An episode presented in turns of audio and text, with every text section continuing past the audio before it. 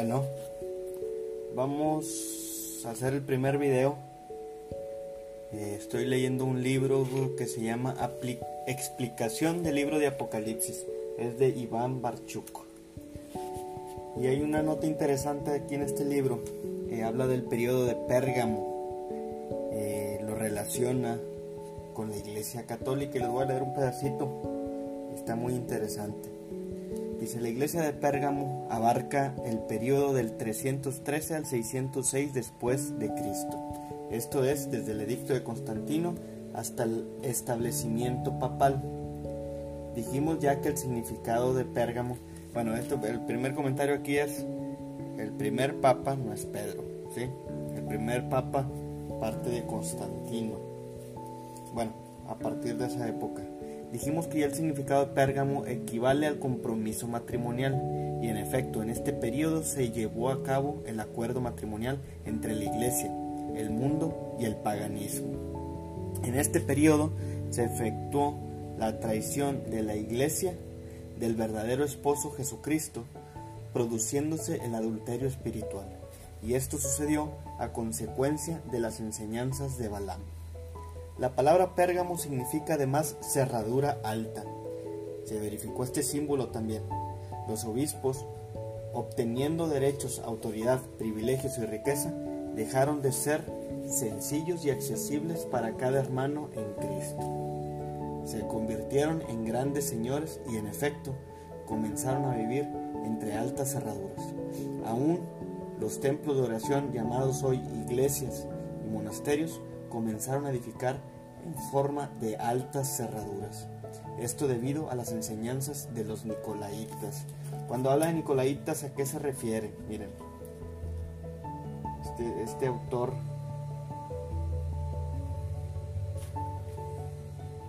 dice, los nicolaitas son personas que obraban según sus antojos sin explicación alguna. Haz y deshaz que al cabo no vas a rendir cuentas. Bueno, sucedió así porque el emperador Constantino igualó los derechos de la iglesia y el paganismo. Unió la iglesia con el Estado, dando privilegios a los pastores y obispos, dividiendo así a la iglesia e introduciendo la jerarquía y un continuo nicolaísmo. Desde entonces los reyes poderosos perdón, los reyes y poderosos encabezaban los concilios de la iglesia, cuyas decisiones confirmaban. Aquí, ¿cómo se dividió la iglesia? Se dividió entre quienes querían seguir eh, a Constantino, la cuestión política, y, hubo gente, buenos cristianos, que decidieron no, no entrarle ahí, y pues nada más se salieron, ¿verdad?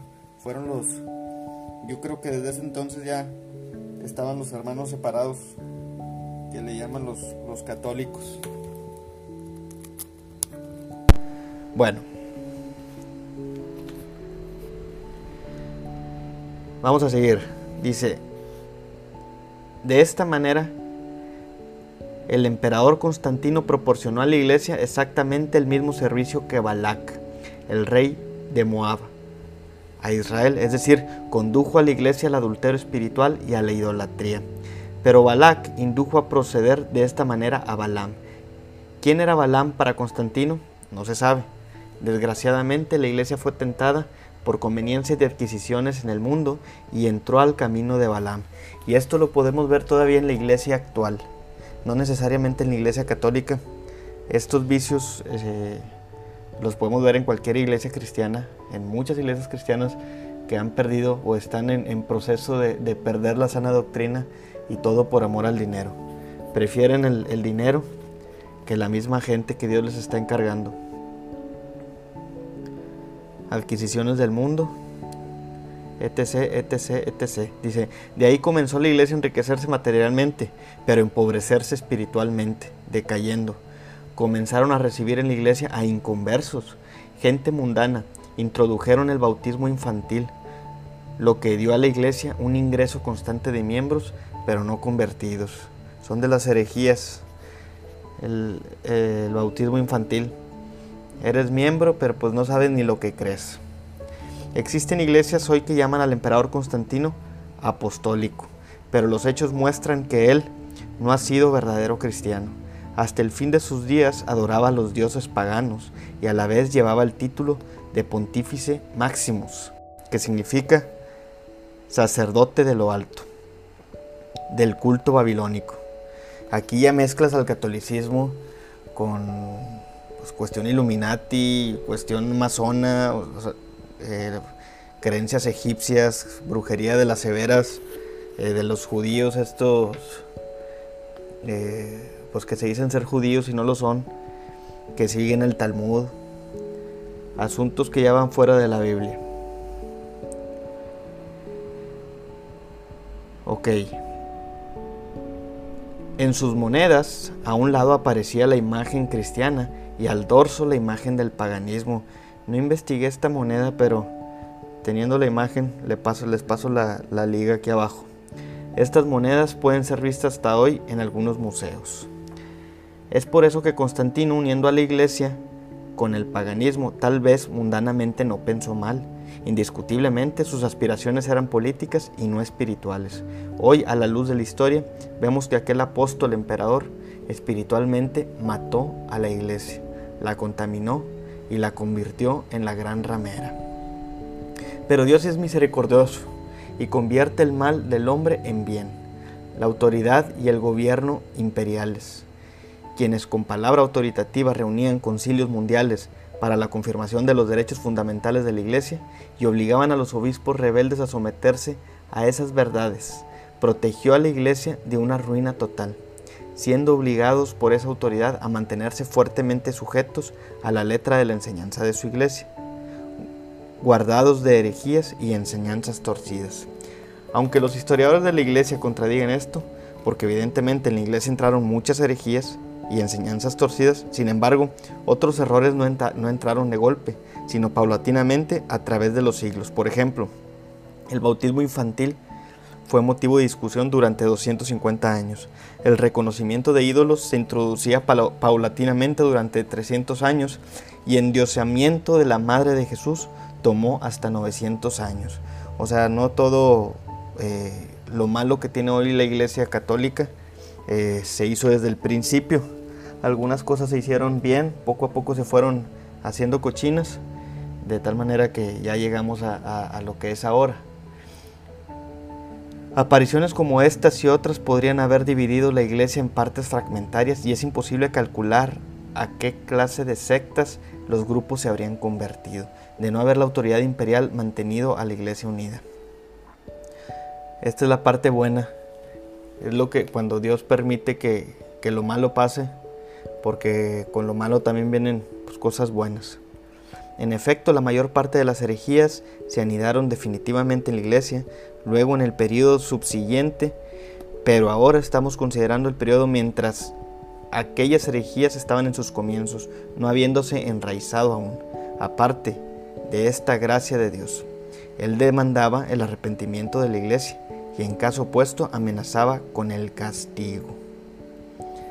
Esto es hablando de la iglesia de Pérgamo, el periodo de Pérgamo que es Apocalipsis 2, 15 en delante, 15 al, al 20 y tantos, al 29, perdón, al 28 al, perdón, al 17. Pero no todo está mal de aquí, dice que hay una recompensa para los vencedores de Pérgamo.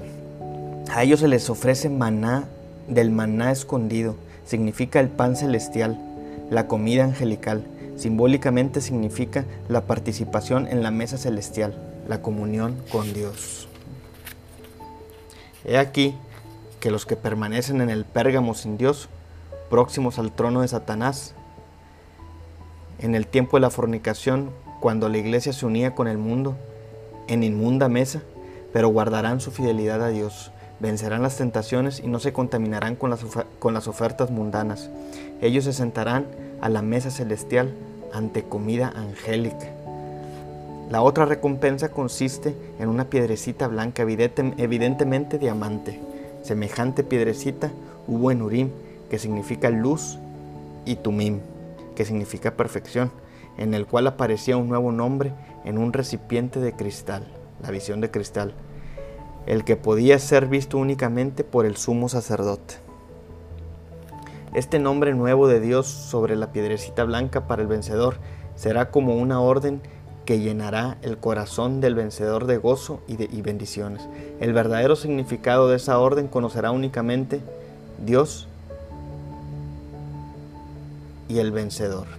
Espiritualmente la piedra siempre significa seguridad, constancia y fidelidad. Cristo mismo es la piedra angular. Por eso, esa piedrecita blanca, con el nuevo nombre sobre ella, será como testimonio de firmeza y estabilidad en la fe de aquel que la posea. Y hay una escritura en Segunda de Reyes.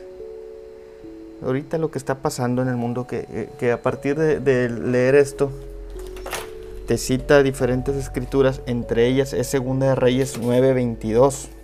Y se las quiero leer nada más para que para poner en perspectiva por qué las violencias están como están, por qué no hay paz en el mundo. Y este tema nos está tocando. Dice, bueno, la historia es cuando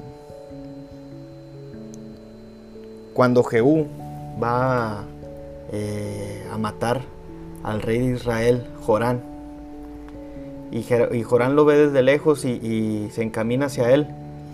Y en el versículo 22, 9, 22 dice, cuando Jorán vio a Jehú, le preguntó, Jehú, ¿vienes en son de paz?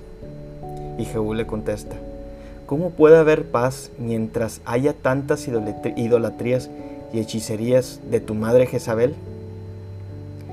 Jorán se dio la vuelta para huir mientras gritaba, traición, Ocosías. Ocosías era, el, Ocosías era el rey de, Judá. Bueno, el caso es que en este momento Jehú mató al rey de, de, Israel, a Jorán. Pero en toda la Segunda de Reyes ves cómo es una historia turbia de cómo reyes quitan a reyes, eh, traicionan, matan, asesinan pero el caso de esto, lo que yo quería tocar es, ¿cómo quieres que haya paz por las idolatrías y las hechicerías? El primer mandamiento es que nuestro Dios es solo uno. Y cada vez que se adoran otros dioses, otros ídolos, Dios es ofendido y es uno de los pecados o es el pecado que más que más eh, molesta a Dios. Pero bueno, ese es el pensamiento que les quería transmitir. Es, a partir de este libro que se llama Explicación del libro de Apocalipsis eh, de Iván Barchuk. Luego les pongo aquí la liga donde, donde lo conseguí. Y es de editorial CLIE. Está bueno, está muy bueno el libro. Y ahí poco a poco. Soy nuevo aquí en el, en el YouTube también poco a poco les iré poniendo una que otra idea interesante y pues espero les guste este video. Saludos.